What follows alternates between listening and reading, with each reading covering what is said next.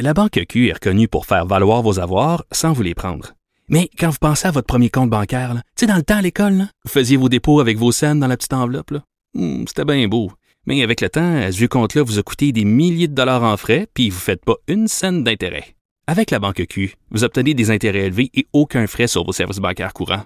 Autrement dit, ça fait pas mal plus de scènes dans votre enveloppe, ça. Banque Q. Faites valoir vos avoirs. Visitez banqueq.ca pour en savoir plus. Cube Radio.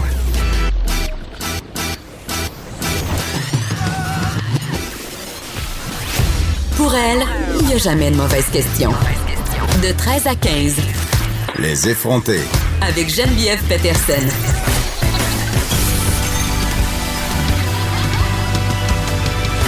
Cube Radio.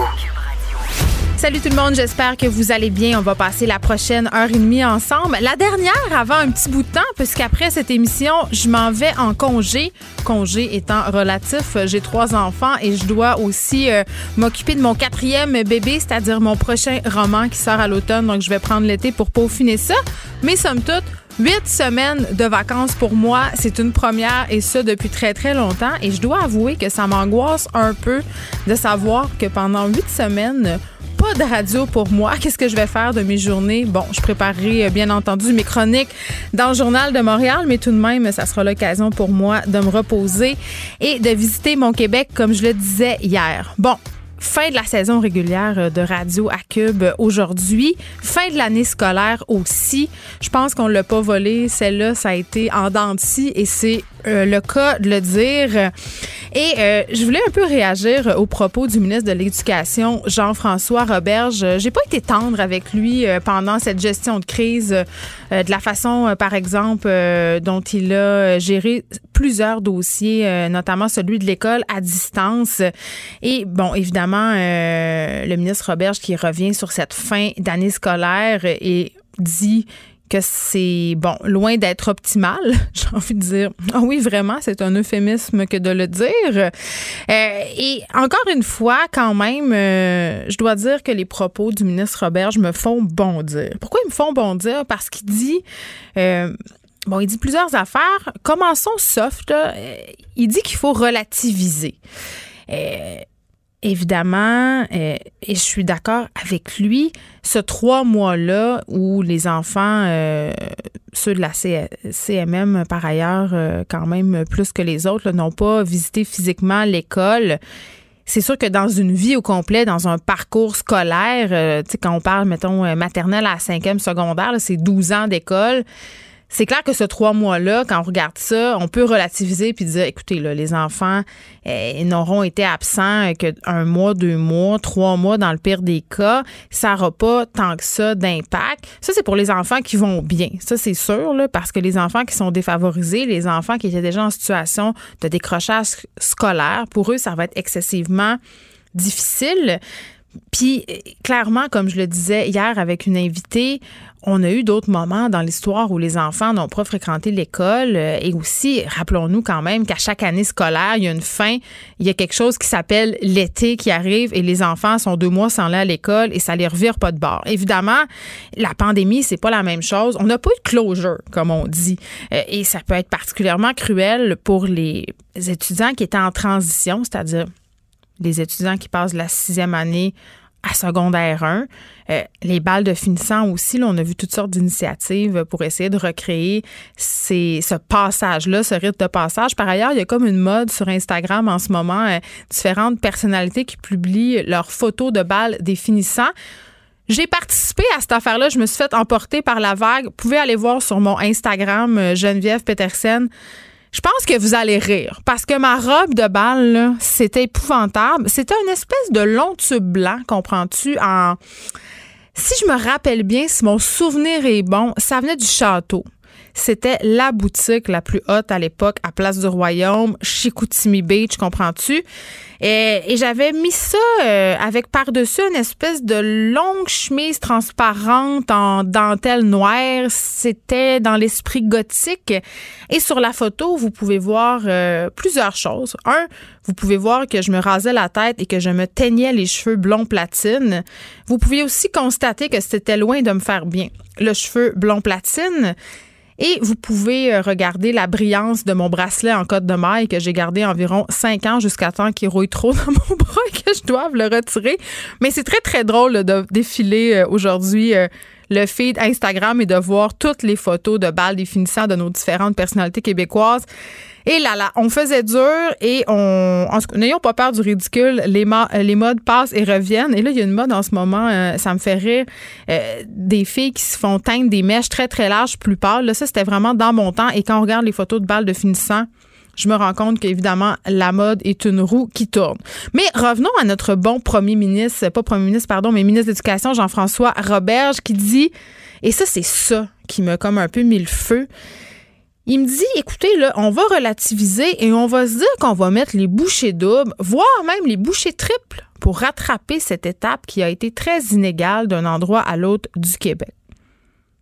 Et là, là, là, là, là, là. C'est qui qui va devoir les mettre, les bouchées doubles, vous pensez? Hein? Ça va être, un, les profs, deux, les éducateurs, trois, toutes les personnes qui travaillent autour de l'école, éducateurs spécialisés, euh, ergothérapeutes, orthophonistes, tout ce monde-là là, euh, va devoir mettre les bouchées double, triple, quadruple, quintuple. Ça va être épouvantable. Les parents aussi et les enfants. À, proprement parler, ce sont les premiers concernés. Euh, ils sont excessivement stressés de ce retour à l'école. Dans quel état on va les retrouver, ces enfants-là? Parce que, on va se le dire, là, c'est pas tous les enfants du Québec qui ont eu droit au même type d'accompagnement pendant la pause d'école. Hein. Euh, il y a des enfants qui ont eu droit à 3, 4, 5 heures d'enseignement par jour, majoritairement les enfants issus des écoles privées. Il y a des enfants qui ont eu droit à rien, silence radio pendant un bien long moment, pas de nouvelles de leurs profs, pas de travaux. Euh, même des enfants dans la même famille là, qui avaient droit à un traitement complètement différé, c'est-à-dire un enfant de la même fratrie pouvait avoir une rencontre avec deux, trois profs dans la journée, tandis que l'autre qui fréquentait la même école, c'était justement silence radio. Donc vraiment, euh, pas le même type d'accompagnement pour tous. On a eu droit à l'école à deux vitesses, trois vitesses, quatre vitesses. Et là, euh, à la rentrée, il va falloir que les profs s'occupent de tout ça. Là. je donne un exemple. Ma fille qui est en quatrième année. Quatrième année, c'est une année euh, au primaire, là, vous savez comment ça fonctionne. Il y a des années de consolidation, puis il y a des années d'apprentissage. Et la cinquième année, c'est une grosse année. C'est une année d'apprentissage. Euh, et là, évidemment, ma fille se ramasse en cinquième année. Je parlais avec sa professeure cette semaine. On discutait de ça, puis elle me disait, je pourrais pas commencer l'année comme d'habitude. Il va falloir perdre du temps, entre guillemets, à justement le faire, ce closure-là dont je parlais tantôt de la quatrième année, de un peu rapatrier tous les enfants au même niveau, euh, de se concentrer sur les difficultés avant de pouvoir passer au programme de cinquième année. Donc, c'est comme si nos enfants, en quelque sorte, devront, dans quelques cas, faire quasiment deux années en une. Les premiers mois de l'école, il euh, va falloir s'adapter. Et là, je me pose vraiment la question, est-ce qu'on va encore improviser? Parce que moi, quand le ministre dit on va faire notre possible, on va mettre les bouchées doubles ou euh, triples, il va faut relativiser, je trouve que ce genre de sortie-là, c'est insultant. C'est insultant pour les parents et les profs et j'aurais envie qu'on nous présente un plan pas mal plus précis que on traversera le pont quand on sera rendu à Rivière. Bilan maintenant. On a 35 décès supplémentaires euh, au Québec aujourd'hui. Par contre, cinq nouveaux décès ont été enregistrés. C'est 30 décès qui sont survenus avant le 11 juin. Au niveau des personnes infectées par la COVID-19, on a 167 cas supplémentaires. Au niveau des hospitalisations, c'est en baisse. 63 personnes sont sorties de l'hôpital.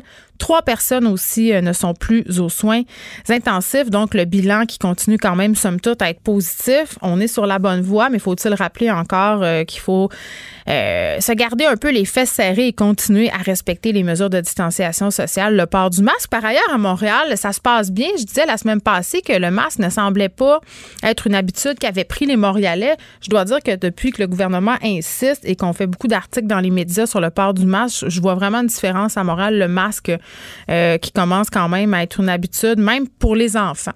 Beaucoup de, j'aperçois beaucoup d'enfants qui portent le masque et je trouve que c'est une très bonne chose. Je voulais faire un, petit retour euh, sur ma chronique dans le journal Le Moral de ce matin à propos euh, de l'intolérance des voisins. Les gens qui chialent que les enfants font trop de bruit l'été, crient, courent, jasent. Euh, bref, sont des enfants. Ça fait beaucoup réagir. J'ai eu euh, quand même euh, beaucoup, beaucoup de messages. J'avais envie de vous en lire quelques-uns parce qu'il y avait des, réflexions qui étaient intéressantes. Et je veux souligner, parce que je pense que des fois, euh, peut-être, hein, peut-être, les gens prennent pas le temps de lire les textes au complet. Moi, je suis pas en train de dire qu'il faut laisser crier les enfants, tu tête, gueuler, hurler à longueur de jour. Ce que je dis, c'est que même si les parents font leur bout de chemin, pour essayer de contrôler, entre guillemets, leurs enfants, de leur dire de baisser le volume, essaie justement de leur enseigner le civisme, le respect des autres, euh, essaie de leur dire aussi, écoutez, là, on vit dans une société, on est en ville, on est collé, il faut faire attention. C'est quand même difficile pour des enfants de se contenir tout le temps, surtout quand ils ont été confinés pendant trois mois. Ce que j'essaie de dire, c'est que malgré tout ça, malgré qu'on essaie ben c'est difficile de garder le silence quand on joue à Marco Polo dans une piscine ou jouer à la tag. Donc euh, vraiment euh, cette intolérance là moi me désole et il y a David qui m'écrivait pour me dire et je trouve ça intéressant, il disait moi ce que je trouve c'est que la tendance est à l'hypocrisie. Tu sais, les voisins ils viennent pas trop te voir là, ils, ils veulent pas de chicane, mais on prévient la police par exemple. Donc on se parle jamais sauf pour dire tout le contraire de ce que l'on pense. Et ça, c'est vrai, on le voit souvent. Au lieu euh, d'aller voir son voisin, on, met lâchement une lettre dans sa boîte à mal pour lui expliquer, par exemple, que c'est le temps peut-être qu'il élague son arbre en arrière. Ou, euh, bref, on passe par toutes sortes de chemins détournés pour ne pas aller dire les affaires. Et évidemment, dans tout le, bon voisinage, hein, le BABA du bon voisinage, je pense que la communication, c'est important. Il y a une auditrice euh, qui m'écrit à l'instant qui me dit quand j'ai emménagé dans ma maison à Hunsick, j'ai dit aux voisins écoutez, j'ai deux enfants de 18 mois et 3 ans. Ça va crier, ça va rire, ça va pleurer. Je suis désolée, mais on est bien fin pareil. c'est ça. Tu sais, à un moment donné, on vit dans le monde, on vit dans un quartier familial ou pas. Tu sais, quand tu t'achètes une propriété, euh, ce qui est dommage parfois, c'est que tu sais pas trop hein, comment le quartier va évoluer, comment le quartier va se transformer avec les années. Chez nous, dans Rosemont, c'est devenu excessivement familial. C'est sûr qu'il y a des gens qui, au départ, avaient acheté des maisons et c'était excessivement tranquille. Là, c'était seulement des personnes dont les enfants étaient rendus plus vieux avaient quitté la maison. Donc, à l'heure du souper, t'entendais rien sauf le filtreur des piscines. Là, mettons que la situation a légèrement changé. Chez nous, euh, sur ma rue, ce n'est que des familles. Des familles avec deux, trois, quatre enfants. Ajouter à ça des amis la situation peut vite devenir assez bruyante et je peux comprendre certains voisins d'être exaspérés, mais à un moment donné, c'est ça. si tu veux la paix, si tu veux pas de bruit, si tu veux que personne euh, euh, trouble ta quiétude, va habiter en campagne, là où il n'y a pas de voisins, euh, avant le prochain kilomètre. Denis nous écrit et lui apporte des nuances que je trouve intéressantes. Il n'est pas d'accord avec moi. Il dit bon, merci Denis, comprend ma situation, mon dilemme, comprend aussi l'importance du jeu pour les enfants, les séquelles du confinement aussi, mais quand même dit, n'est-il pas la responsabilité des parents d'enseigner à leurs enfants un minimum de civisme et de respect.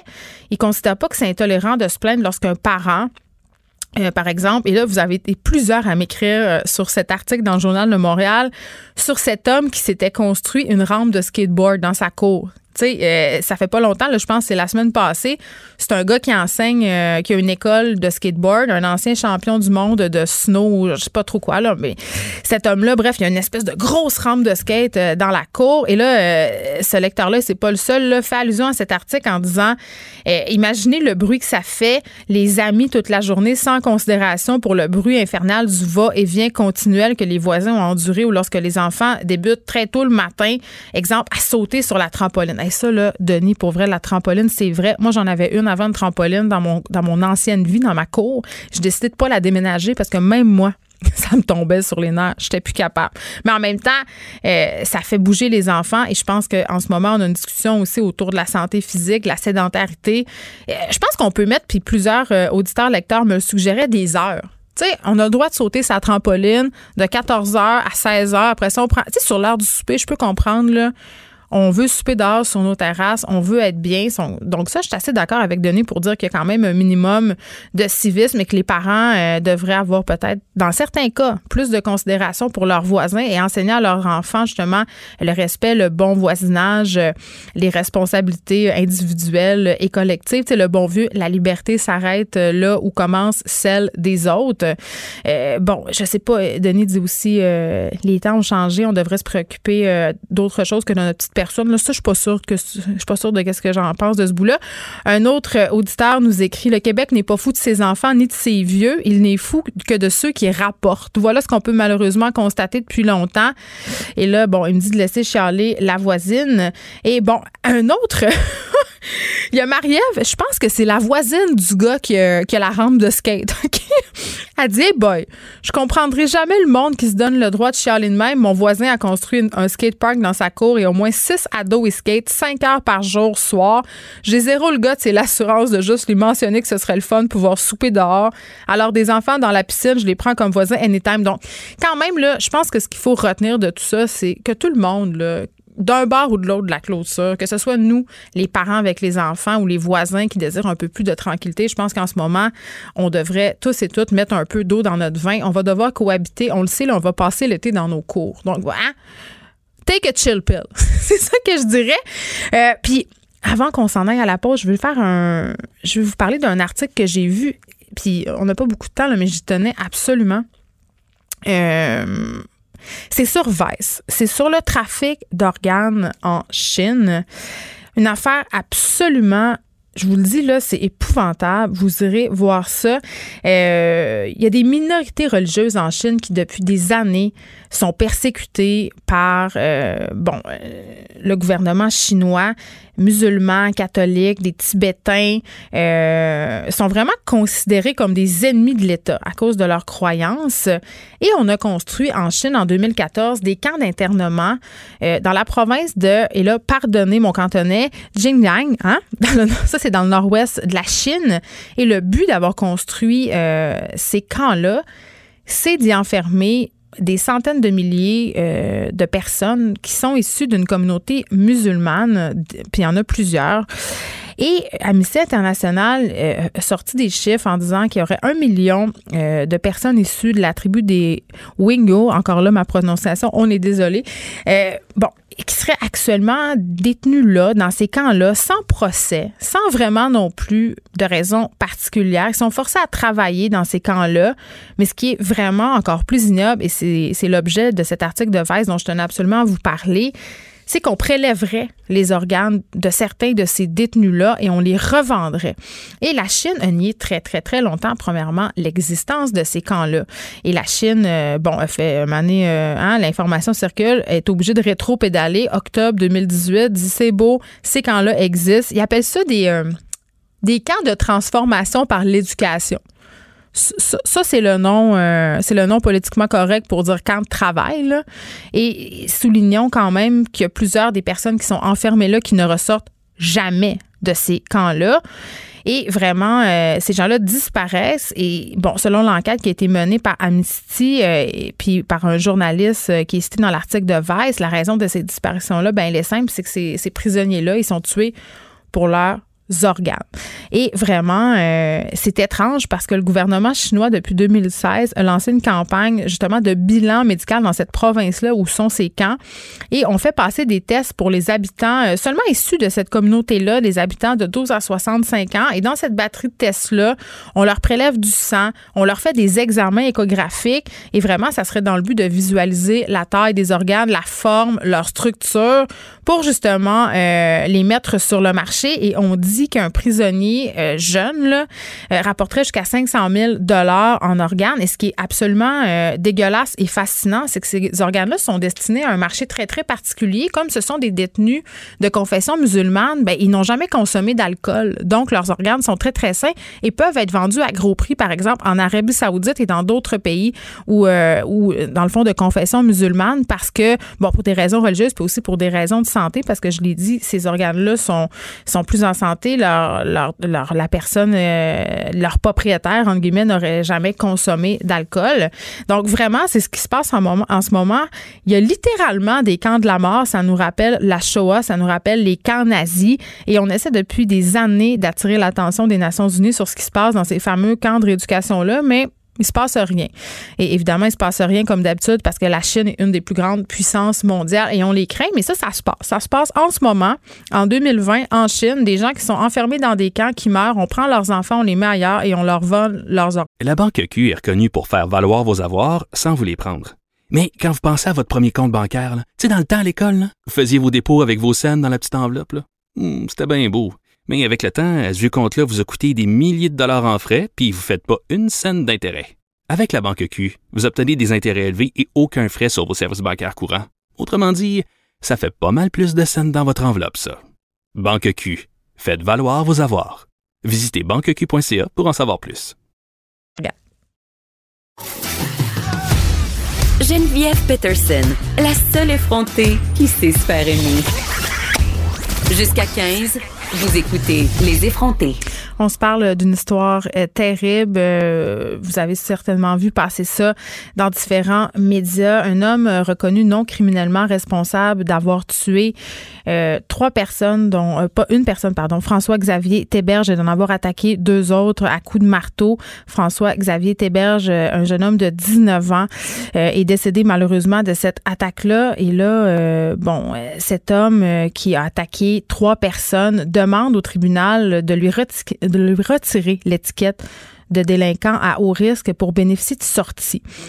Et là, vraiment, on se pose la question de quel œil est-ce que les proches de cette victime-là voient cette demande? On va parler tout de suite aux parents de François Xavier Théberge, Benoît Théberge et Marie-France Bellil. Bonjour. Bonjour.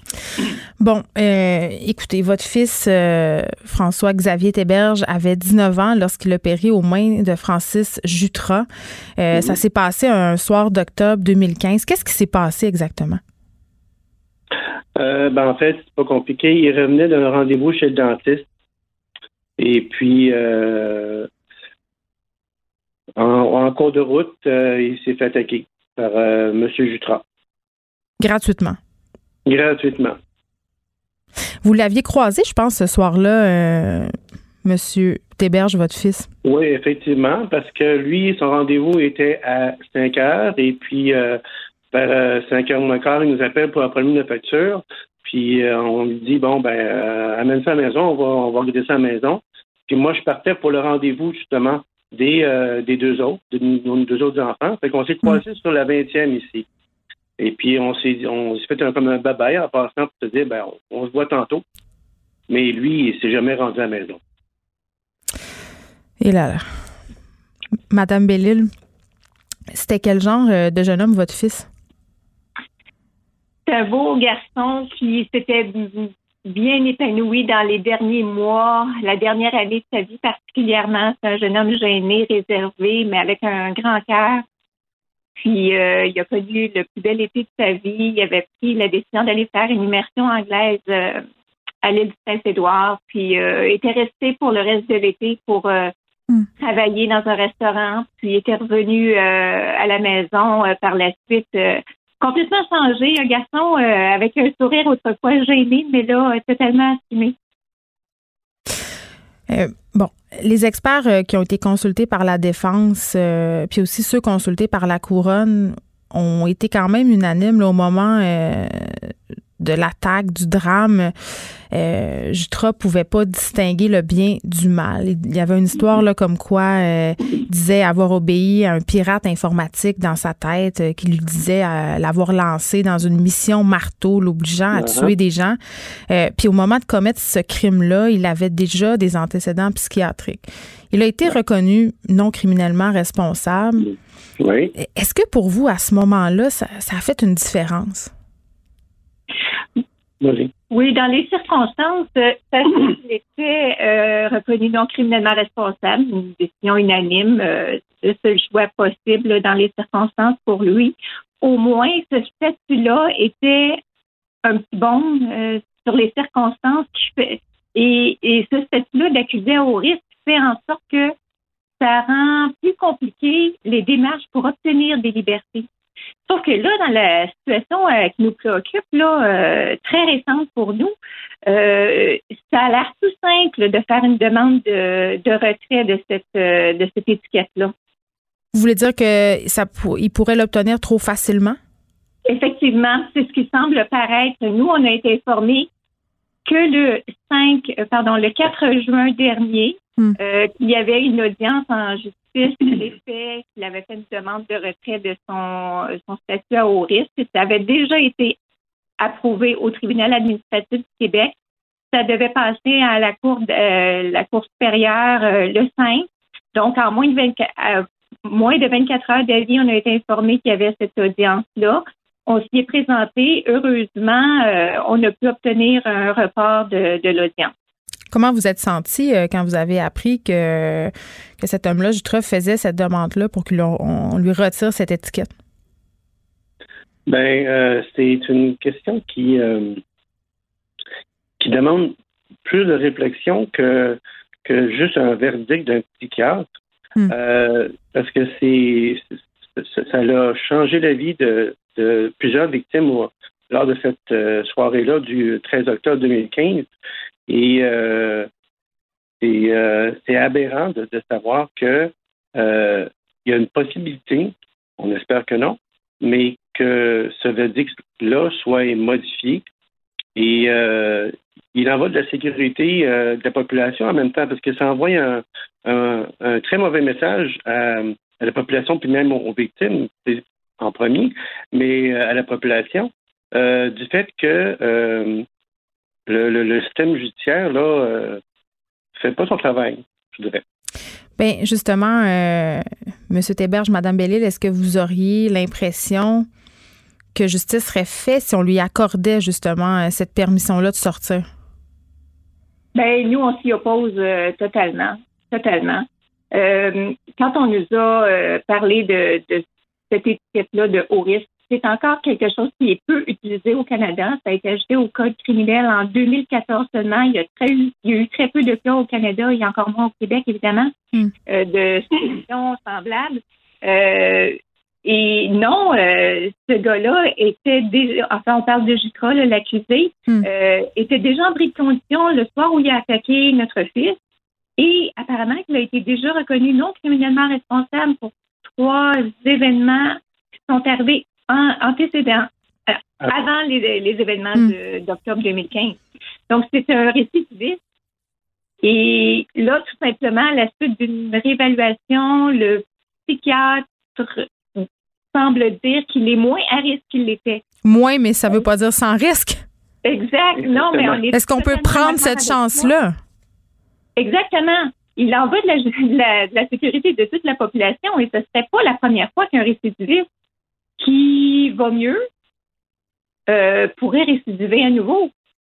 Ben oui, on a eu euh, il y a peu là, cette histoire avec Marilyn Lévesque justement qui a été assassinée dans une chambre d'hôtel par un multirécidiviste. C'est pas évidemment c'est pas le même genre de cas. Euh, cet homme-là avait pas été reconnu non criminellement responsable. Au contraire, mais tout de même, vous avez raison de souligner qu'on a des cas où on a des gens qui sont en liberté, qui ont déjà récidivé et qui, à mon mm-hmm. sens, ne devraient pas l'être. On devrait les encadrer, leur offrir les soins euh, dont ils ont besoin. Parce que là, est-ce qu'on a des est-ce qu'on a des indices qui pourraient nous amener à penser que cet homme-là euh, va mieux et guéri, entre guillemets? Euh, ben, moi, ce que je voudrais rajouter là-dessus, c'est que c'est ça qu'à Pinel, tout va bien. À l'intérieur, tout va bien, il est surveillé, la médication, il apprend et tout. Mais c'est qu'est-ce qui nous dit qu'une fois à l'extérieur, si, si ça s'en va vers ça, mm. euh, qu'il pourra se gérer lui-même? Parce que c'est c'est un contexte semblable à ça qui s'est passé lors des événements du 13 octobre 2015. Là. Puis hmm. on ne faut, pas attendre que, que ça se reproduise pour dire on aurait donc vu. C'est pas ça qu'on veut, là. Très bien, merci. Benoît Théberge, Marie-France Bellil, qui sont les parents de François Xavier Théberge, qui a trouvé la mort aux mains de cet homme-là, un récidiviste, euh, euh, Jutra, qui désire se faire euh, enlever l'étiquette de délinquant à risque pour pouvoir bénéficier de sorties. Merci beaucoup de nous avoir parlé. Merci pour votre courage. La Banque Q est reconnue pour faire valoir vos avoirs sans vous les prendre. Mais quand vous pensez à votre premier compte bancaire, tu sais, dans le temps à l'école, vous faisiez vos dépôts avec vos scènes dans la petite enveloppe. Hmm, C'était bien beau. Mais avec le temps, à ce compte-là vous a coûté des milliers de dollars en frais, puis vous ne faites pas une scène d'intérêt. Avec la banque Q, vous obtenez des intérêts élevés et aucun frais sur vos services bancaires courants. Autrement dit, ça fait pas mal plus de scènes dans votre enveloppe, ça. Banque Q, faites valoir vos avoirs. Visitez banqueq.ca pour en savoir plus. Les effrontés. Avec Geneviève Peterson. Les vrais enjeux, les vraies questions. Vous écoutez Les effrontés. Selon l'opposition, le gouvernement Legault ne va pas assez loin avec le projet de loi 56 qui permettrait de faire des inspections dans les résidences privées pour aînés. Je parle tout de suite au député en charge de ce dossier à l'opposition pour euh, en charge des aînés et des proches aidants, M. Harold Lebel. Bonjour. Oui, bonjour. Pourquoi euh, trouvez-vous que le projet de loi 56 euh, ne va pas assez loin? Ben, ça, c'est encore la même chose. Il n'y a pas d'indépendance. Euh, d'indépendance des enquêtes. Moi, ça fait quelques années là, que j'ai ce mandat-là de porte-parole du Parti québécois pour les aînés. Mm. J'ai participé à deux ou trois projets de loi là, contre la- pour lutter contre la maltraitance. Puis on était tous contents à chaque fois que ça finissait. Puis là, on s'aperçoit qu'il n'y a rien qui change. Là. Pourquoi? Parce que on fait des projets de loi où on, met dans, le système des, euh, des commissaires aux plaintes, des enquêteurs, mais ils sont toujours dans le système. En bout de ligne, ce qu'on s'aperçoit, c'est que là, La banque Q est reconnue pour faire valoir vos avoirs sans vous les prendre. Mais quand vous pensez à votre premier compte bancaire, tu sais, dans le temps à l'école, vous faisiez vos dépôts avec vos scènes dans la petite enveloppe. Hmm, C'était bien beau. Mais avec le temps, à ce compte-là vous a coûté des milliers de dollars en frais, puis vous faites pas une scène d'intérêt. Avec la banque Q, vous obtenez des intérêts élevés et aucun frais sur vos services bancaires courants. Autrement dit, ça fait pas mal plus de scènes dans votre enveloppe, ça. Banque Q, faites valoir vos avoirs. Visitez banqueq.ca pour en savoir plus. on met des protecteurs qui protègent plus le système que les aînés eux-mêmes, parce qu'ils sont dans le système et ils relèvent soit du euh, PDG du CIS ou, de- ou directement de la ministre, comme de ce qu'elle va proposer. Mm. Fait que c'est pas comme ça. Là, là. Je- moi, je pense que je suis un peu euh, tanné je suis euh, de, de, de revivre ça à chaque fois. Puis on- euh, je me dis, c'est quoi l'affaire? Il faut absolument que les enquêteurs qui enquêtent sur ce réseau-là, euh, puis les services aux aînés, ça soit quelqu'un d'indépendant, qui n'attende pas après Marguerite pour se dire qu'il faut aller enquêter. Oui, puis M. Lebel, moi, il y a une affaire qui me fait sursauter dans le processus, là, euh, puis je trouve ça un peu contre-productif, en fait, pour être honnête, là, c'est qu'on prévient les résidences, les CHSLD, quand, quand il va y avoir une inspection. Ah ouais. Fait que ça sert pas à grand chose. C'est comme je dis, à- c'est comme si je dis à mon enfant, ramasse ta chambre, mais que je lui dis quand je vais aller voir si elle est ramassée, euh, ça va être le samedi à 14 h. C'est sûr, quand je vais arriver, ça va être impeccable. Ben, c'est clair. C'est clair. Puis faut savoir aussi qu'il y a, sur- il y a des- beaucoup de résidences privées pour aînés Ouais. que euh, le boss, le patron, le directeur, il est très, euh, il est très, om- il est omniprésent. là. Et les aînés qui sont là, dans, dans certains cas, où c'est des aînés dans des maisons où c'est les aînés plus pauvres, plus vulnérables, euh, ils disent pas un mot. là. C'est pas eux autres qui vont dire ah non, on a un mauvais service. Là. Ils savent que s'ils disent ça, qu'il va y avoir des représailles après. Ben, c'est une clientèle excessivement vulnérable, excessivement euh, captive aussi. Là. S'ils se plaignent, euh, on perd peut-être, euh, tu sais, là, j'exagère peut-être, mais de manger une taloche ou juste d'avoir moi, moins de eu- soins. Ici, j'ai eu un téléphone euh, tout récemment. Euh, Quelqu'un me disait euh, sa- que sa mère était dans une résidence. Hmm. Il me disait, là, je vous dis ça, là, parce que là, là, elle n'a pas le cer- tel service, puis là, il, il l'empêche de faire telle chose, ça. Mais je vous le dis à vous, mais là, communiquez pas avec la résidence, parce qu'ils vont savoir que c'est ma mère qui a dit ça, puis là, elle va avoir des problèmes. Mais- Fait que vous voyez ce que c'est- c'est ça le système qu'on a actuellement. Puis en même temps, euh, hier, je parlais justement avec la ministre Marguerite Blais. Puis, tu sais, bon, on en a eu des histoires de maltraitance au Québec. Il y a des gens qui sont morts aussi euh, euh, de froid parce que personne s'est rendu compte qu'ils étaient dehors. On a eu le drame de l'île verte. Ben Il y en a eu des affaires qui se sont passées, là, peu reluisantes. Et je lui posais la question euh, sur un ordre professionnel, justement. Est-ce que ça serait pas une bonne idée qu'au niveau des préposés aux bénéficiaires, on, on ait un ordre professionnel? C'était quand même une des recommandations que faisait un coroner en 2015 à la suite de la mort, justement, d'un aîné qui avait été échappé là, avant de prendre son bain, qui était décédé. Il semblait pas chaude chaude, euh, Madame Blais, à l'idée de créer un ordre professionnel. Vous en pensez quoi, vous?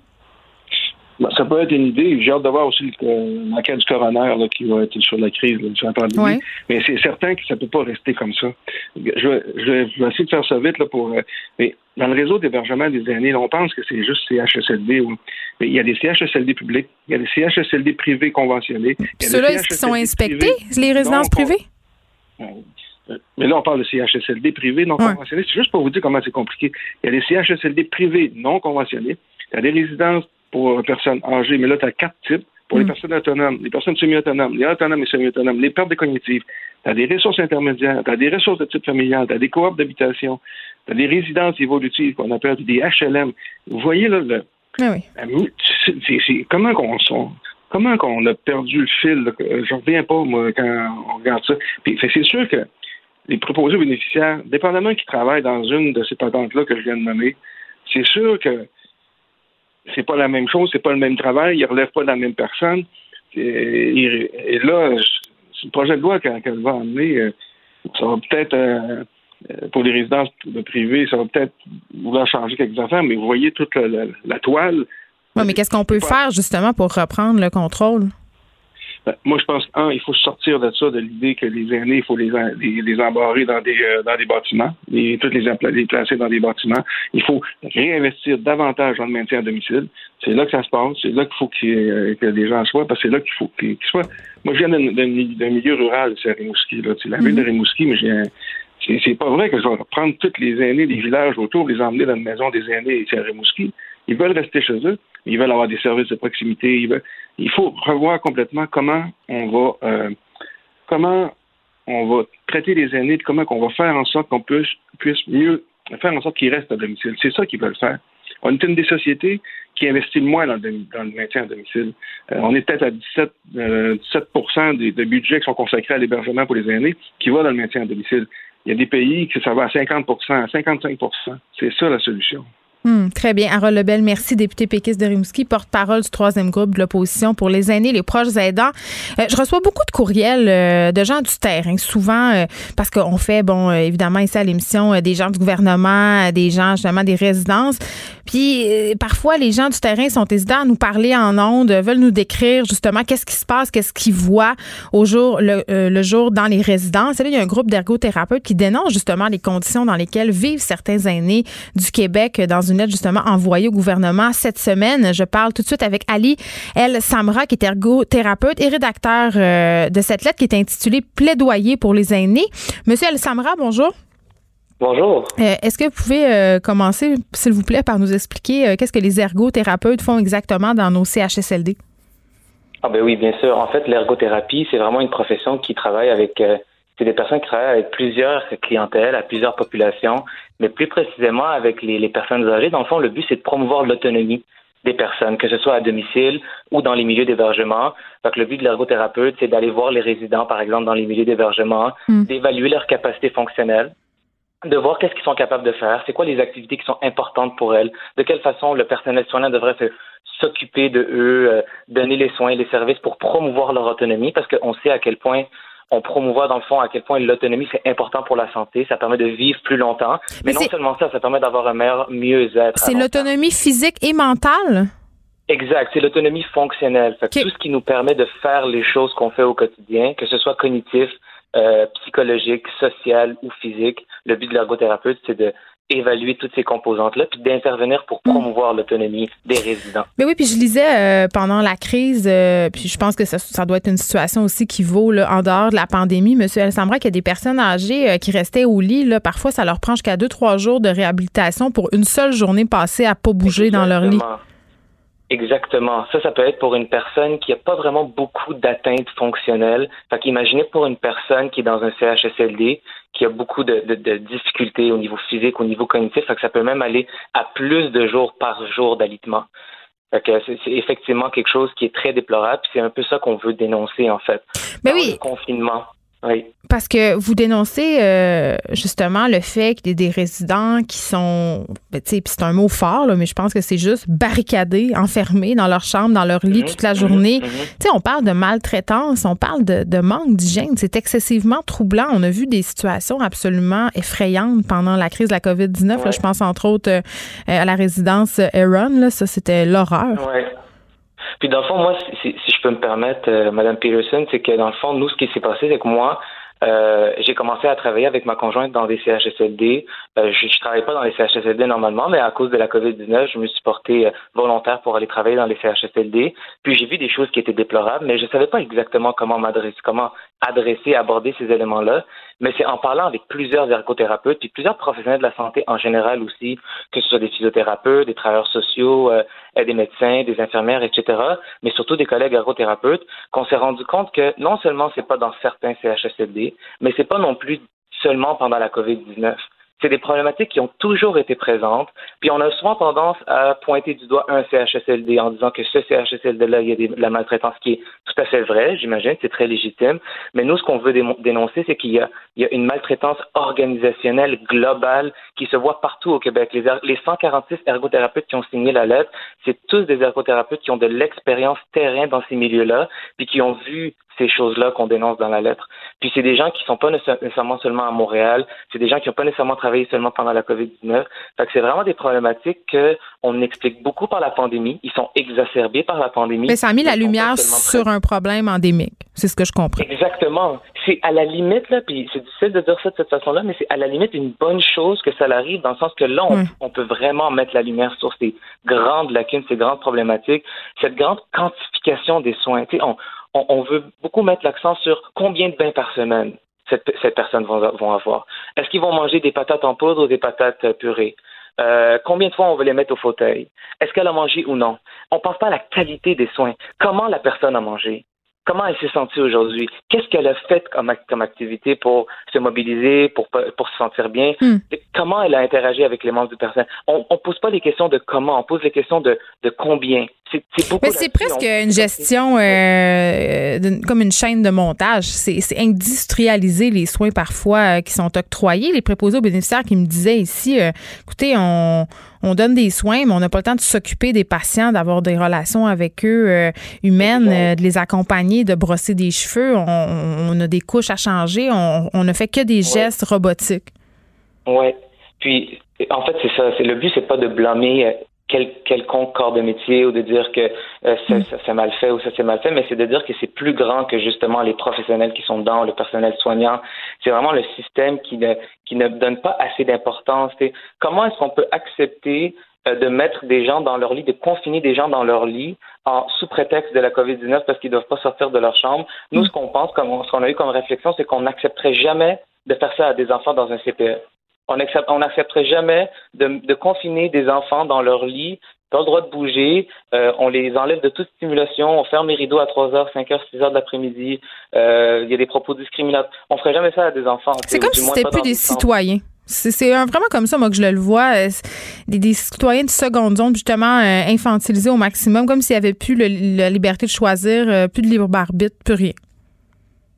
Exactement. Puis en fait, c'est encore une fois, l'idée c'est pas de généraliser, de dire que toutes les places c'est comme ça. On a vu des, puis il y a eu beaucoup de témoignages d'ergothérapeutes qui disaient qu'il y a des places qui sont qui sont merveilleuses, puis le personnel soignant il est très bien, puis il y a une culture organisationnelle dans l'établissement qui est bien. Mais on a vu beaucoup de places aussi où des préposés venaient avec des bonnes intentions, des personnels soignants venaient avec des bonnes intentions, avec un grand cœur, avec le désir de vouloir justement aider, donner des soins de qualité aux résidents, puis rentrer dans un système, dans une machine qui était, comme vous avez dit, très euh, dans la quantification, dans l'industrialisation à un certain point, là, si je peux me permettre d'utiliser ces concepts-là. Ça fait en sorte que euh, ils, perdent cette intention-là euh, petit à petit de, de, donner des soins de qualité, que ce soit par manque de temps, par manque de personnel, mais pas seulement par manque de personnel. Puis c'est un peu ça qu'on dénonce aussi dans la lettre, de dire que on met beaucoup l'accent sur l'embauche massive de préposés en ce moment, dans une formation express. Encore une fois, on est dans la quantification, on est dans plus de préposés, on augmente les salaires, ce qui est très très bien en passant, c'est des très bonnes choses à aborder. Par contre, encore une fois, elle est où Est-ce qu'on met vraiment l'accent sur la qualité? Est-ce que le fait d'avoir plus de préposés, est-ce que le fait d'avoir assez de, personnel pour le nombre de résidents, est-ce que c'est vraiment ça qui va changer les choses? Nous, on a beaucoup d'ergothérapeutes qu'on a vu des, établissements où il y avait assez de préposés. Les gens, ils finissaient de travailler vers 9h30 du soir, hmm. à 10h du soir, puis il y avait le temps après pour se reposer. Malgré tout, l'hygiène buccale n'était pas faite, les dentines n'étaient pas enlevées. Euh, il y avait des propos, peut-être des mouvements brusques qui étaient faits. Il n'y avait pas d'accent qui était mis. Encore une fois, le but c'est pas de blâmer le, le personnel, mais c'est de dire que c'est la culture organisationnelle. Mais c'est qu'ils n'ont pas le choix. Il faut qu'ils avancent. Euh, ils n'ont pas de temps. Là. C'est ça l'idée justement, c'est pas de dire. euh, Il y a personne, je pense, euh, qui volontairement veut donner des soins de pied de qualité. Là. Ça, j'y crois pas à ça. C'est une machine, c'est la machine qui fait qu'on qu'on se ramasse à donner des, des soins euh, euh, très très vite, et, puis qui, qui fait que c'est ça, là, on se ramasse avec des situations comme justement vous venez de les décrire là, euh, les dentiers pas changés, les soins buccaux pas faits, euh, les couches qui débordent, euh, c'est c'est un, un problème systémique. Merci Ali El Samra, ergothérapeute, rédacteur d'une lettre intitulée Plaidoyer pour les aînés. C'est une lettre par ailleurs qui a été signée par 146 ergothérapeutes du Québec et je trouve ça important quand même. Vous l'avez bien souligné que cette lettre-là, elle a été signée par des ergothérapeutes de partout au Québec, euh, puis pas seulement euh, des ergots qui ont travaillé pendant la COVID-19. C'est un problème évidemment qui date de bien avant cette crise, comme on en a largement discuté. Merci de nous avoir parlé. La Banque Q est reconnue pour faire valoir vos avoirs sans vous les prendre. Mais quand vous pensez à votre premier compte bancaire, tu sais, dans le temps à l'école, vous faisiez vos dépôts avec vos scènes dans la petite enveloppe. Hmm, C'était bien beau. Mais avec le temps, ce vieux compte-là vous a coûté des milliers de dollars en frais, puis vous ne faites pas une scène d'intérêt. Avec la Banque Q, vous obtenez des intérêts élevés et aucun frais sur vos services bancaires courants. Autrement dit, ça fait pas mal plus de scènes dans votre enveloppe, ça. Banque Q. Faites valoir vos avoirs. Visitez banqueq.ca pour en savoir plus. Geneviève Peterson, la seule effrontée qui sait se faire aimer. Jusqu'à 15, vous écoutez Les effrontés. Ça fera un an euh, quand même samedi que Desjardins a dévoilé la plus grande fuite de données personnelles de l'histoire euh, du Québec. Mais est-ce qu'on a appris nos erreurs? C'est la question qu'on va se poser avec Éric Parent, que vous connaissez bien, PDG d'Eva Technologies. Bonjour, Monsieur Parent. Bonjour. Bon, euh, sombre anniversaire. euh, J'ai pas envie de le célébrer. Euh, bon, euh, là, ça fait un an. On dirait que c'était hier euh, quand même. euh, puis on en entend parler quand même assez régulièrement là, de ce dossier-là de fuite de données personnelles chez Desjardins. Est-ce qu'on a tiré des leçons de cette saga-là? Moi, je trouve que c'est pas clair parce que tu sais, l'écho que j'ai de l'interne, et ça, c'est c'est sûr que du oui dire, mais c'est c'est que c'est un environnement très politique, une banque. Hein, Ouais. C'est un bordel constant et puis il n'y a vraiment rien qui a changé. Mais ça, c'est du oui dire. Mais concrètement, on sait qu'il n'y a aucune loi ou pénalité aux administrateurs d'une banque ou de n'importe quelle société, finalement, quand on ouvre un compte à mon nom, puis que c'est pas moi. Fait que c'est moi qui va passer six mois à faire le ménage dans mon dossier de crédit. Alors, vraiment, concrètement, il n'y a pas grand-chose qui a changé. Puis on le voit encore aujourd'hui avec le PCU, il y a de l'abus. Les gens qui font des fraudes avec ça, c'est, pas nécessairement les gens qui, qui devraient recevoir le PCU. Mais de la façon qu'ils font ça, ils ouvrent des comptes de banque, ils font ça sur l'Internet, puis on use en ouvre un compte. Tu sais, c'est, Non, ça a l'air super a pas facile. grand-chose qui a changé. Là. Ben oui, puis euh, en même temps, euh, Desjardins reste assez évasif sur ce qui est fait justement pour améliorer la sécurité chez eux. Là. Ben, c'est sûr, des fois, ils vont glisser. Hein, c'est sûr que si moi, je coacherais le, le PDG d'une entreprise puis qu'il il va dire une affaire comme ben là, on a investi 100 millions pour nous mettre à, dans, nous mettre à jour, ben je dirais de fermer ça parce qu'il est en train de dire qu'il était 100 millions en retard. Là. Fait qu'ils vont nous dire qu'ils ont investi plein de choses. En réalité, c'est peut-être euh, c'est des, budgets qu'ils devaient avoir à tous les ans. là. Il y avait des grands investissements en sécurité constamment dans des banques. Parce que le problème qu'ils ont vécu, faut, faut pas oublier que c'est pas un attaquant dans un autre pays qui est venu l'attaquer ici. Non, c'est à l'interne. C'est ça, c'est à l'interne. Fait que les banques qui sont généralement quand même très sécuritaires comparativement à, à le restant des industries. Mais dans ce contexte-ci, c'est un employé à l'interne. Puis les pénalités, c'est ça qui manque. Il manque des pénalités parce que, encore une fois, on rattache ça à. Il a volé une liste de clients, il a volé le- le- les, les numéros d'assurance sociale. Je veux juste qu'on redise, je veux juste, je veux juste qu'on redise, Monsieur Parent, que, que cet homme-là, employé de Desjardins, a fait ça en échange de cartes cadeaux. À chaque fois, je, je, je ressens le besoin de, de le rementionner.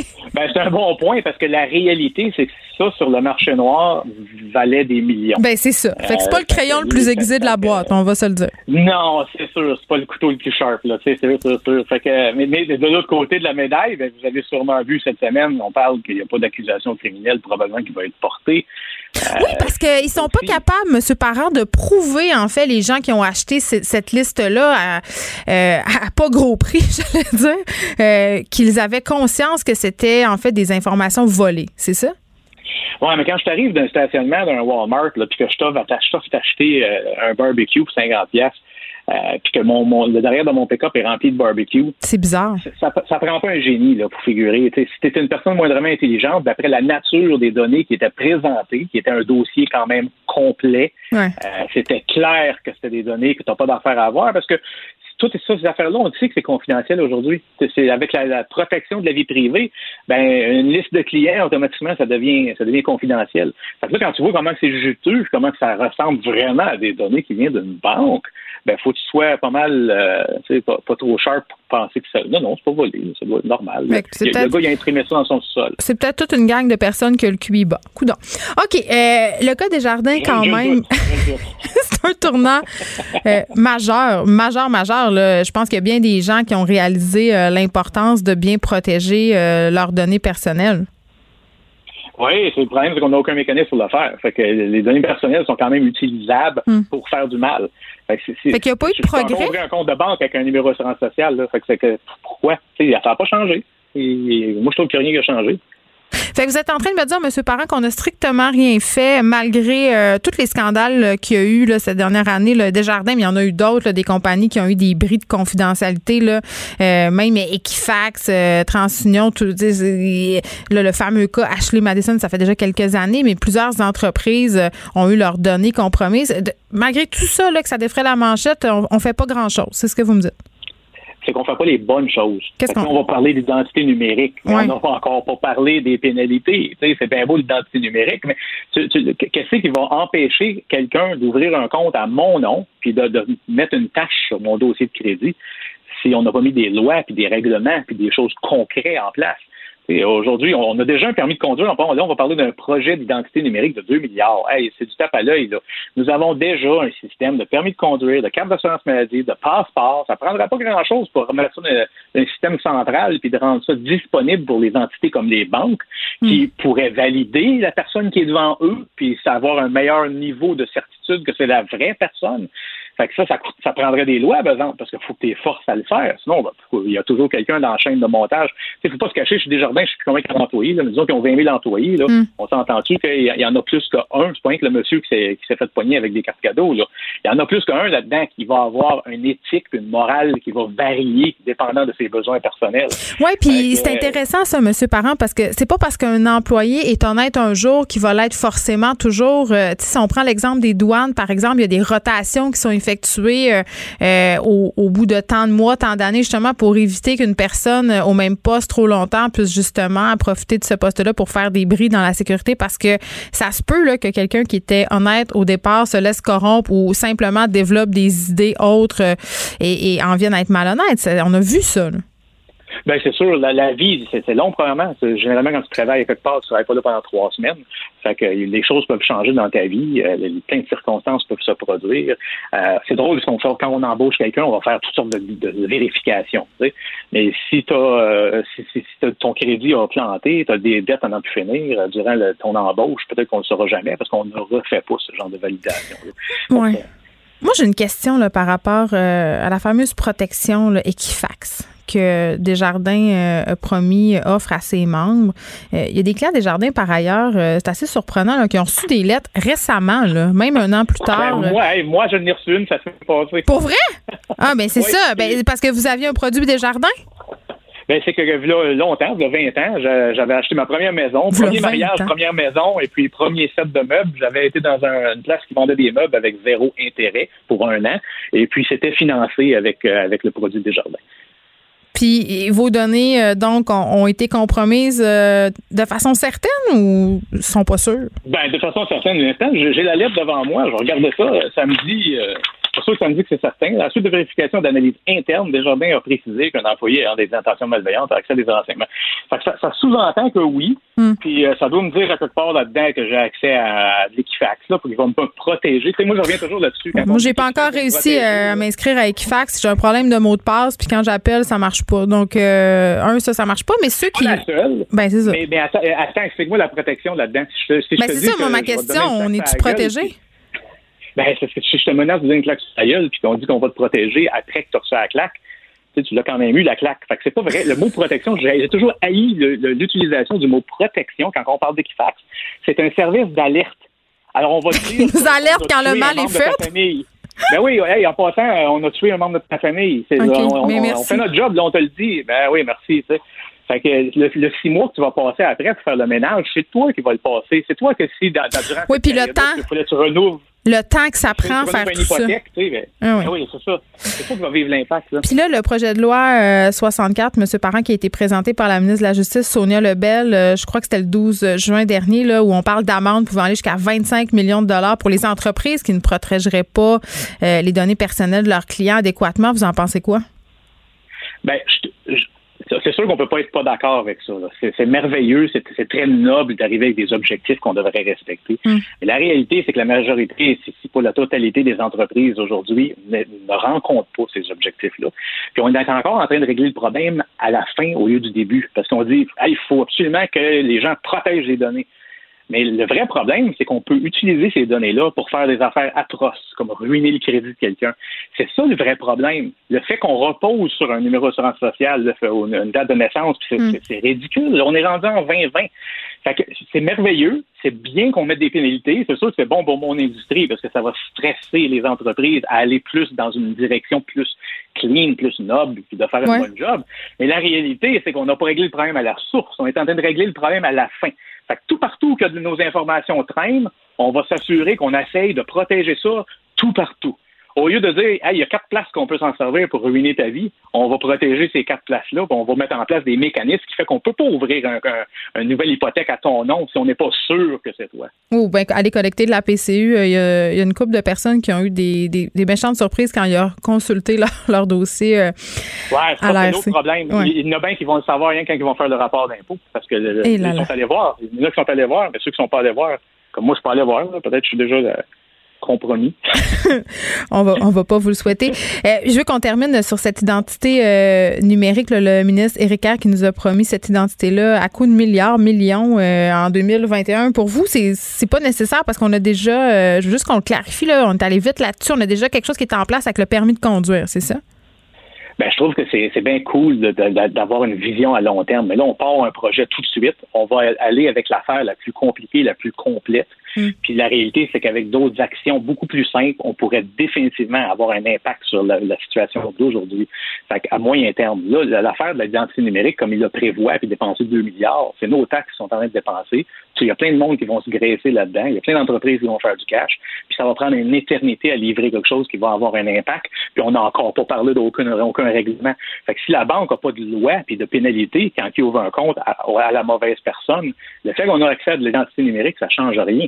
Fait encore une fois, on commence pas nécessairement à bon endroit. Puis en plus de ça, aujourd'hui, on a déjà un permis de conduire, on a déjà une carte d'assurance maladie.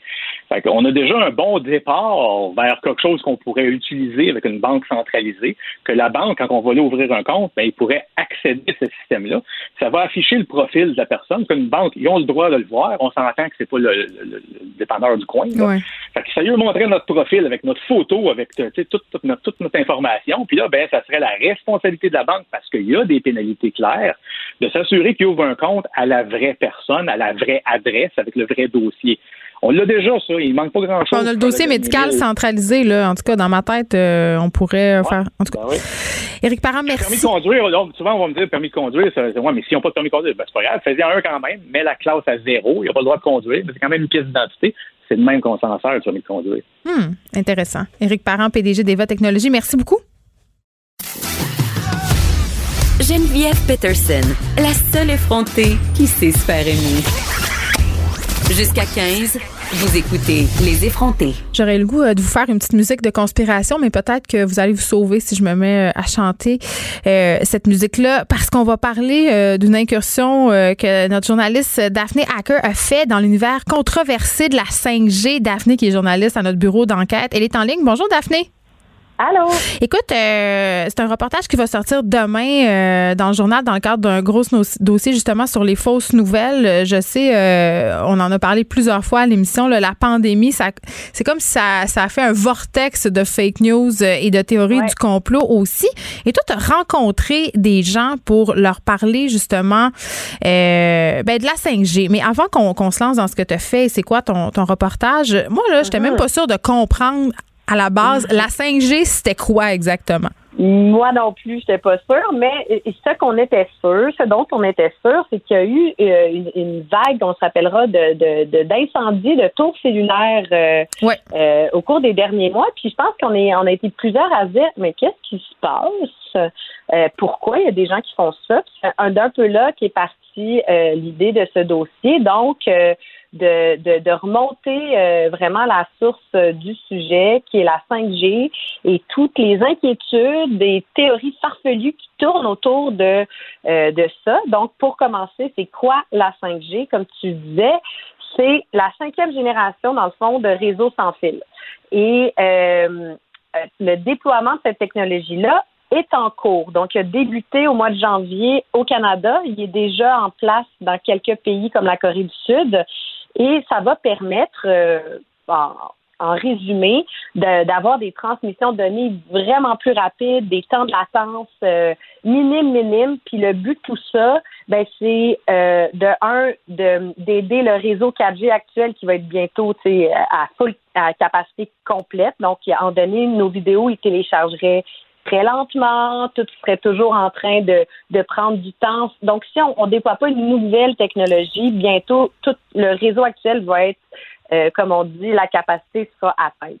Alors, bref, la 5G va, va permettre de, de garder un peu le rythme qu'on connaît, mais de l'augmenter et va permettre aussi le fameux qu'on dit Internet des objets. Donc, peut-être éventuellement mettre en place des technologies comme les voitures autonomes, euh, la, les chirurgies à distance, parce que là, on va pouvoir faire en, réellement en temps réel un mouvement et le robot va répondre euh, dans les millièmes de seconde nécessaires pour ne pas faire d'erreur. Alors, c'est ça, en gros, la 5G.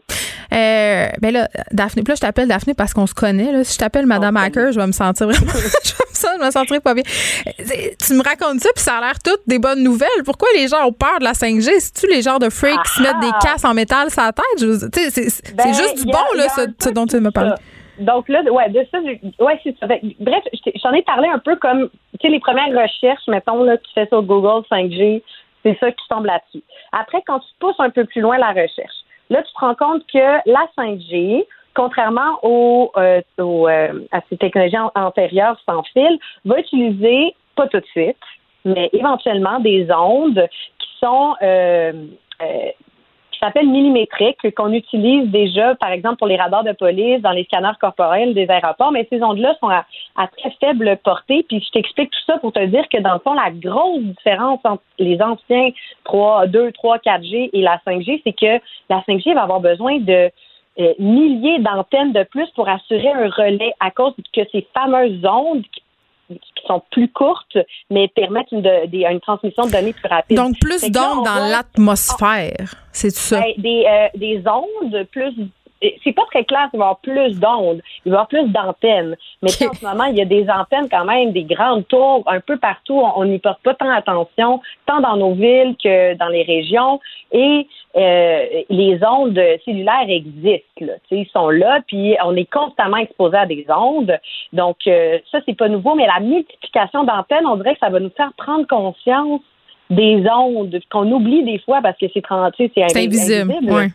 Alors ça, ça fait ça fait peur à beaucoup de gens cette euh, cette multiplication d'antennes parce que les craintes principales, c'est deux choses. Ils ont peur qu'on devienne une société euh, Big Brother, là, comme euh, surveillé constamment avec un système justement de, de, technologie qui va faire qu'on va avoir des antennes à peu près à, à chaque 100 mètres. Là. Juste pour vous donner une idée d'échelle, sur l'île de Montréal, en ce moment, on a à peu près 1200 antennes de 4G. Pour la 6G, ça va être 60 000. Yes, OK. OK, fait que c'est considérable. Puis pourquoi pendant la pandémie, euh, on dirait que cet engouement-là, justement, pour euh, la conspiration 5G, là, euh, a explosé? Parce qu'on a vu des pages Facebook naître. On a vu des pages Facebook aussi qui existaient déjà avant la pandémie, voir leurs membres, le, le nombre de personnes qui adhéraient aux pages exploser. Oui, ouais, c'est ça. On dirait qu'il y a comme un amalgame entre la COVID-19 puis les théories du complot par rapport à la 5G. C'est ça. Donc, l'affaire, c'est que tout, tout se passe un peu en même temps. Donc, comme je disais, le déploiement euh, qui est très, très lent, mais qui a lieu tranquillement sur le territoire donc canadien de la 5G a débuté. Euh, puis là, je veux vraiment préciser pour pas que les gens ils s'affolent parce qu'il y a beaucoup d'angoisse. Quand on dit que le déploiement a débuté, et ils ont commencé à mettre des antennes sur les tours cellulaires qui existent déjà et pour l'instant, la 5G va utiliser les mêmes ondes que la 4G. Donc, il n'y a pas encore ces fameuses nouvelles ondes là, qui font peur et qui inquiètent beaucoup de gens. Hmm. Euh, mais bref, on, on, se dirige tranquillement vers ça. Les compagnies de télécommunications mettent en place les équipements. Alors ça, ça a commencé en janvier. En janvier aussi, tranquillement, le coronavirus euh, faisait son chemin à travers la planète. C'est vraiment la pandémie commençait euh, euh, à frapper fort en Chine. Donc là, il y a des gens qui ont commencé à faire des amalgames entre oh, est-ce que l'apparition de cette technologie-là, des gens convaincus que les ondes affectent notre système immunitaire. Donc, est-ce que cette technologie qui affecte notre système immunitaire a permis à ce virus de se développer? Fait que tu vois un peu donc là, il y a des, deux, trois personnes qui ont posé ces questions-là à haute voix, puis là, ça a fait boule de neige. Et là, ça a été repris dans toutes sortes de scénarios plus euh, euh, douteux et farfelus les uns que les autres. Puis on l'a vu, il n'y a pas juste la 5G là, qui est tombée dans la théorie du complot. Il y a des les sujets comme le vaccin, euh, comme le, le, confinement ou même que la pandémie était une invention oui, il y a plein de vidéos, il y a plein de vidéos qui circulent partout. Puis l'humoriste Thomas Levac a fait une très très bonne blague sur Twitter, Daphne Hacker. Il a dit, écoutez, si on veut arrêter de voir les théories du complot pulluler, on a juste à enlever les voitures des complotistes, comme ça ils n'auront plus d'endroit où tourner leurs vidéos. Je trouvais ça très drôle. Elle est quand même bonne. Elle est quand même bonne. bref, beaucoup de théories du complot. Après ça, beaucoup de gens euh, confinés, euh, qui ont perdu leur emploi. Juste ça à faire, ils lisent. lisent sur Internet. ouais, puis on l'a vu, les temps, non, mais tu sais, l'exposition, euh, le, le, temps passé devant des, des sites comme YouTube, Twitter, Facebook a explosé hein, durant euh, les mois de confinement. Puis là, ben, ça prend pas beaucoup de temps avec un algorithme. Mettons que tu sais, t'es euh, es, comme toi puis moi, une mère de famille qui a des inquiétudes euh, valables. Est-ce que toutes ces nouvelles ondes, ces nouvelles antennes peuvent être dangereuses pour moi ou pour mes enfants? OK. Réaction normal et compréhensible de tout le monde. Là, tu t'en vas, mettons, tu tombes sur une vidéo sur euh, YouTube qui est peut-être une source fiable, mais là, ah, à côté, on te propose d'autres vidéos. Puis là, tu tombes comme dans un, trou qui t'aspire. Puis là, tu as des vidéos de plus en plus inquiétantes, mais qui ont quand même l'air fiables aussi. Puis c'est pas tout le monde qui a les outils hein, pour faire la, la, la part du vrai puis du faux. Donc, c'est un peu tout ça. Oui, puis il y a des scientifiques aussi euh, ou des pseudo-scientifiques qui, qui, font des sorties euh, et disent toutes sortes de choses. Et évidemment, euh, quand on est pris dans une dynamique de peur, c'est tentant de croire des, mm-hmm. des, des, discours qui ont, qui ont l'air tout à fait légitimes. Et tellement que dans certains cas, ces théories du complot-là mènent à l'action. Là. Oui, c'est ça. Donc, on l'a vu avec les incendies. Puis c'est ça. Donc, pour revenir à cette espèce de tourbillon de vidéos ou de, de, de, de textes, de fausses nouvelles que les, les gens se, se, retrouvent un peu aspirés dedans, ben, mm-hmm. effectivement, euh, pourquoi des gens euh, se mettent à y croire? Et encore une fois, moi, je les comprends parce qu'il y a des gens très, très convaincants et qui ont de l'air très, très crédibles. Euh, et même des gens, je vais en parler dans mon dossier que vous pourrez lire demain, entre autres, un professeur à, à l'Université McGill qui est un scientifique qui a des positions euh, qui sont pas nuancées, mais que, que mais controversé, Monsieur Héroux, là. Il est, très controversé ben et euh, on pourra en parler plus longuement euh, suite à la publication du reportage. Bref, il ne fait pas du tout consensus dans la communauté scientifique. Puis là, quand on se met à gratter, à gratter, on voit que bon, il y a quand même beaucoup, beaucoup de points d'interrogation par rapport à ces déclarations. Il n'en reste pas moins que quelqu'un qui n'a pas tout cet outillage pour faire une lecture de la situation peut se dire, ben là, c'est un c'est une personne crédible qui mm. vient d'une institution crédible, puis là, j'ai mes peurs sont réelles, et là, il tombe dans les théories du complot parce qu'il y croit. Et pas au point de se mobiliser dans la vue des dizaines de manifestations anti-confinement et même des gens qui sont passés à l'action, qui se sont radicalisés et sont allés euh, brûler des tours, et pas juste au Québec, hein, à travers le monde. On va surveiller ça demain. Daphné Hacker dans le Journal de Montréal, Journal de Québec. Gros dossier sur les fausses nouvelles, reportage. La vidéo. Oui, la... notre, notre beau grand reportage. On, a mis beaucoup, beaucoup de temps euh, dedans. On espère que vous l'apprécierez. La vidéo va être en ligne demain. Merci Daphné Hacker, qui est journaliste euh, au bureau d'enquête Journal de Montréal. La Banque Q est reconnue pour faire valoir vos avoirs sans vous les prendre. Mais quand vous pensez à votre premier compte bancaire, tu sais, dans le temps à l'école, vous faisiez vos dépôts avec vos scènes dans la petite enveloppe. Hmm, c'était bien beau. Mais avec le temps, ce vieux compte-là vous a coûté des milliers de dollars en frais, puis vous ne faites pas une scène d'intérêt. Avec la banque Q, vous obtenez des intérêts élevés et aucun frais sur vos services bancaires courants. Autrement dit, ça fait pas mal plus de scènes dans votre enveloppe, ça. Banque Q, faites valoir vos avoirs. Visitez banqueq.ca pour en savoir plus. Les effrontés. Avec Geneviève Peterson. Les vrais enjeux, les vraies questions. Vous écoutez Les effrontés. Il y a un film qui est très, très populaire en ce moment sur Netflix. Par ailleurs, il est numéro un sur Netflix Canada, mais ce film-là sème la controverse. Ça s'appelle 365 jours. Et bon, euh, disponible ici depuis le mois de juin. Vraiment, là, euh, tout le monde parle de ça. Et quand on ouvre Netflix, évidemment, on tombe presque indubitablement sur la bande-annonce.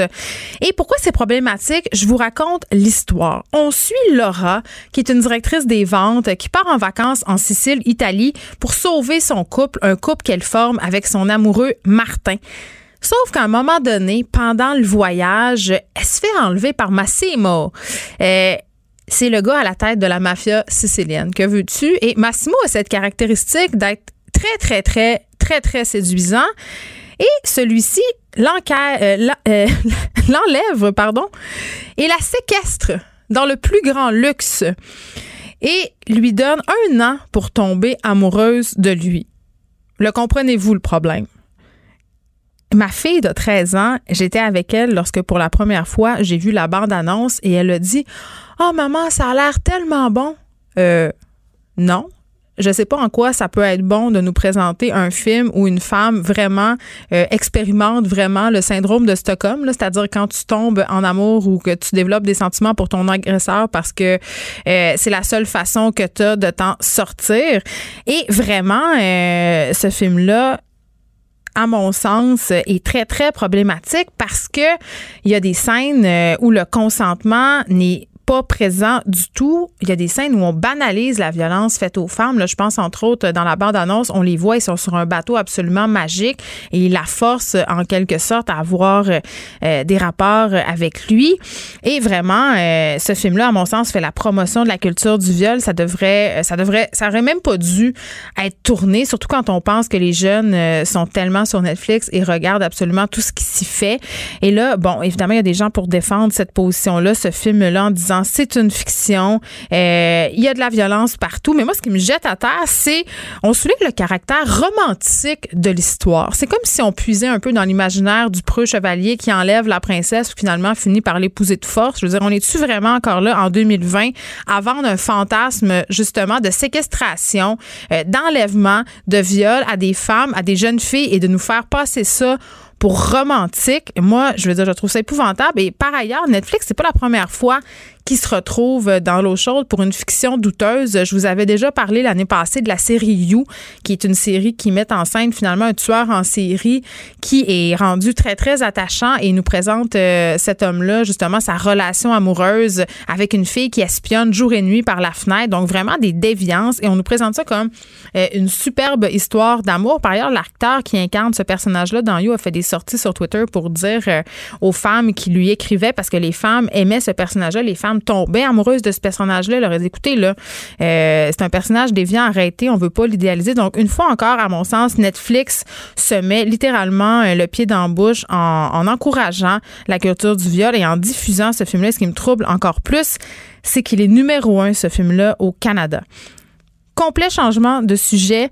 On va se parler euh, du Salon du livre de Montréal qui s'adapte euh, de différentes façons à la crise sanitaire. On l'a vu un peu partout euh, à l'échelle planétaire. Différentes foires du livre ont été annulées. Des salons du livre aussi un peu partout dans le monde ont décidé de dire à leurs lecteurs à l'année prochaine, mais du côté de la direction générale du Salon du livre, on a décidé de faire les choses autrement. Je parle tout de suite à Olivier Goujon, qui est le directeur. Bonjour, Monsieur Goujon. Oui, bonjour. Écoutez, M. Goujon, là, pour avoir euh, fréquenté le Salon du Livre à plusieurs reprises comme autrice, mais aussi comme lectrice, je pense que c'est l'endroit à Montréal, euh, parfois, là, où il y a le plus de monde. C'est littéralement bondé de personnes. Ça aurait été impensable, évidemment, de tenir l'édition du Salon cette année euh, telle qu'on la connaissait. Exactement. Le samedi après-midi, vraiment des milliers, des milliers, des milliers de personnes, beaucoup, beaucoup de pieds qui se croisent sur les planchers du hall d'exposition c'est extraordinaire de connaître cette effervescence à chaque année, mais malheureusement, le contexte actuel ne, ne, nous permettrait pas de répéter euh, cette expérience-là. Donc, on va devoir faire une année de jachère en se réinventant ou en se renouvelant. Qu'est-ce que vous allez faire là, pour vous adapter, justement? pour nous, c'est essentiel que euh, cette période de l'année, de la mi-novembre, soit la période euh, donc la période du Salon du Livre de Montréal qui se tient depuis 42 ans, là, euh, qui est un événement couru, qui attire des milliers de personnes, qu'on continue notre mission, qui est de promouvoir le livre et la lecture, euh, de promouvoir les créateurs, de promouvoir les artisans du livre. C'est une industrie extraordinaire. Puis au Québec, on a, vous en faites partie euh, comme autrice, on, a, des créateurs extraordinaires qui racontent des histoires, qui, qui parlent du monde qui les entoure, qui parlent aux enfants, parce qu'on a une édition jeunesse extrêmement florissante. Au salon, 50 des gens viennent avec des enfants. Donc, on, y, on, on, représente une diversité éditoriale tellement riche, il faut qu'on puisse, en novembre, continuer de promouvoir cette industrie culturelle unique qui fait euh, la, la, grandeur de notre culture. En même temps, M. Goujon, euh, l'intérêt du Salon du Livre, c'est d'aller rencontrer les auteurs, les autrices, puis d'acheter des livres. Comment vous allez faire justement pour satisfaire la clientèle? Alors, on va euh, créer toutes sortes d'événements. On a trois volets qu'on a, on a pensé pour assurer la continuité de notre mission. On s'est dit euh, un peu un système de poupée russe. On veut absolument avoir du présentiel. Du présentiel, c'est-à-dire des rencontres en personne. On ne sait pas qu'est-ce que la pandémie va faire au mois de novembre. Est-ce qu'il va y avoir une deuxième phase? Est-ce qu'il n'y en aura pas? Déjà, on a décidé qu'il n'y aura pas de kiosque parce qu'il y a trop d'incertitudes. Par contre, on veut qu'il y ait ces rencontres-là. Donc, des rencontres, des animations autour des livres qui seront parus. Euh, on va travailler avec les éditeurs, avec les auteurs pour essayer de, d'avoir justement ces échanges, ces, ces, ces animations-là. Donc, dans un lieu au Palais des Congrès, où on va accueillir, si c'est possible, du, du, public, et sinon, on va capter les animations qu'on va diffuser le plus largement possible euh, sur des plateformes euh, Internet. Et on va aussi organiser des animations comme ça dans des lieux culturels de la ville. Et puis également, peut-être avoir certaines interventions un peu partout aux quatre coins de la ville avec des partenaires. Ça, c'est très, très, très important pour nous d'avoir donc ce volet au Palais des Congrès, mais également ce volet dans la ville. Parce qu'on s'est dit, on ne peut pas accueillir en un seul lieu des milliers de personnes comme d'habitude. On va à ce moment-là faire en sorte que le salon aille vers les gens. Bon, ben ce que je comprends, M. Goujon, c'est que vous prenez au mot la ministre Nathalie Roy et vous vous réinventez. on se réinvente, mais en assurant la continuité de notre mission, je le répète, qui est vraiment de promouvoir le livre et la lecture. On ne pourra pas le faire de façon traditionnelle cette année, et c'est pas un abandon, je le précise, pour les années à venir. On veut continuer absolument à avoir cette formule où, justement, plein, plein, plein de lecteurs et de non-lecteurs convergent pour découvrir des livres, mais on, justement, cette année, on ne peut pas abandonner cette mission-là. Donc, on dit, on veut créer, moi, ce que j'aimerais, c'est qu'au mois de novembre, pendant le temps du Salon du Livre, là, on parle de livres, qu'on en profite, qu'on, que, que, que cette, cette, richesse de notre culture fasse partie des conversations, qu'on parle pas seulement justement de ce qui se passe sur Netflix, qu'on crée des conversations autour du livre de la lecture à travers, à travers les, les, les, les nouveaux auteurs ou des livres qui nous ont marqués. Ce sera d'ailleurs le thème de notre, euh, de notre euh, événement cette année, c'est l'impact l'importance que représentent les livres dans nos vies. On a tous une histoire à raconter par rapport à un livre qui nous a marqué, puis je suis sûr que vous, en tant qu'autrice, vous avez marqué une des milliers de lecteurs. C'est gentil de le souligner. Très bien. Euh, Olivier Goujon va suivre ça, évidemment, et j'espère que les lecteurs euh, seront au rendez-vous. Olivier Goujon, qui est directeur général du Salon du livre de Montréal. Et au rendez-vous? Non.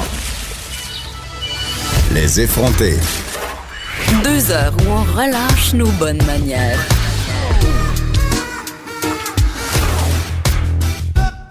Radio. Vincent Dessureau est avec moi pour terminer euh, cette émission, et terminer la saison des effrontés. Aussi, on a passé beaucoup de temps ensemble, Vincent, euh, à couvrir des nouvelles euh, pas très bonnes, bonnes aussi par moment. On a passé euh, à ça, on a passé à travers ensemble. C'est vrai, on s'est apprivoisé. Oui. Et là, oui. il faut dire parce que c'est quand même vrai parce que les points de presse de M. Legault euh, qu'on a vécu ensemble dans la, pour la grande majorité, veut, veut pas. Je pense que pour beaucoup de Québécois, c'était un, un, moment, à un certain moment, les codes d'écoute de ces, euh, ces, ces, points de presse-là étaient, c'était des records. Là. Alors, euh, ces moments-là, on va s'en souvenir. Et là, je te passe le micro parce que cet été, tu prends la plage horaire des effrontés, tu vas animer ton émission ton émission qui porte ton nom. Ça va être quoi ton show? Oui, ben en fait, euh, on, on, il y a comme un nouveau départ. On se demandait toujours là, à un moment donné, est-ce qu'on parle juste de la COVID ou quand est-ce qu'on ben. commence à intégrer d'autres sujets? Ça est venu finalement un peu naturellement avec le déconfinement, à notre grand bonheur à tous. Une approche dégressive. Euh, oui, oui, euh, une désescalade là, qui faisait plaisir. Et ça, et, et, mais là, le, la nouvelle programmation d'été permet quand même de repartir un peu sur euh, ce qui se passe ici, en dehors, évidemment, de la pandémie, mais en surveillant ce qui se passe pareil. Puis je pense que ça va être encore plus important cet été d'être informé parce que s'il y a des choses qui referment, il y a des choses qui ouvrent qu'on n'attendait pas, il ben, va falloir se garder informé pour pouvoir profiter de cet été-là qui est un peu un cadeau qu'on n'attendait plus euh, il, y a, certaines, il y a, quelques semaines à peine. Donc à la fois, on va parler de santé publique, mais on va parler à des artistes aussi. Euh, tu sais, je m'imagine le, monde artistique ou autre, là, ils ont du temps libre. Alors ils vont vouloir du, du temps d'antenne, ils vont vouloir parler à leur monde. Donc ils seront la bienvenue. Et entre autres, j'ai des Sophie Durocher qui va commencer l'émission à tous les jours avec moi, Jonathan Trudeau qui sera un régulier, Steve Fortin et euh, Danny Saint-Pierre pour parler oh, cuisine un peu pendant l'été. Ça va faire du bien. On s'est beaucoup tourné vers euh, les, les, les, chaudrons là, pendant le confinement. On est peut-être devenu meilleur. Mais là, ça va être le barbecue. Là, et on pourra en parler avec un chef assez coloré. Donc, euh, j'ai bien hâte. Ça va faire du bien. Donc, pas de vacances pour toi cet été, euh, sauf peut-être quelques petits tours de ponton. Oui, des week-ends. J'ai pris des week-ends, ce qui est pour moi déjà spécial. C'est déjà beaucoup. Ben écoute, Vincent, je vais te souhaiter un très, très bel été. de notre côté, évidemment, j'ai des remerciements à faire. Euh, toute mon équipe, Joanie Henry à la mise en onde, Frédéric Moccol, mon recherchiste que je texte beaucoup trop à toute heure du jour et parfois même de la nuit, mais ne vous inquiétez pas, ce ne sont jamais des textos inappropriés. Marie-Pierre Caillé aussi à la recherche, Luc Fortin, directeur des contenus. Euh, merci particulier aussi à Maude Boutet pour les bonnes idées d'Instagram. Maude Boutet, euh, qui est co-animatrice, que vous pourrez retrouver cet été aussi au micro avec Pierre Nantel, qui m'envoie toutes sortes. c'est vraiment la stalkeuse des influenceuses et des influenceurs par excellente, par excellence, pardon. Et évidemment, un merci tout particulier à vous, les auditeurs, euh, qui êtes toujours là dans les bons moments comme les moins bons. Vincent l'a dit tantôt, on a passé à travers euh, quelque chose de vraiment euh, très grand ensemble, un moment historique. On était en programmation spéciale très, très longtemps et c'était un privilège vraiment d'être à ce micro avec vous. Vous participez tout le temps en grand nombre. Continuez à m'envoyer vos idées, vos commentaires. De mon côté, tout l'été, je continue à chroniquer dans le Journal de Montréal. Alors, bon été. Soyez prudents. Ayez du fun, par exemple, et on se retrouve à la Miou. Merci d'avoir été là. Cette émission est maintenant disponible en podcast. Rendez-vous dans la section balado de l'application ou du site cube.radio pour une écoute sur mesure en tout temps. Cube Radio, autrement dit. Et maintenant, autrement écouté.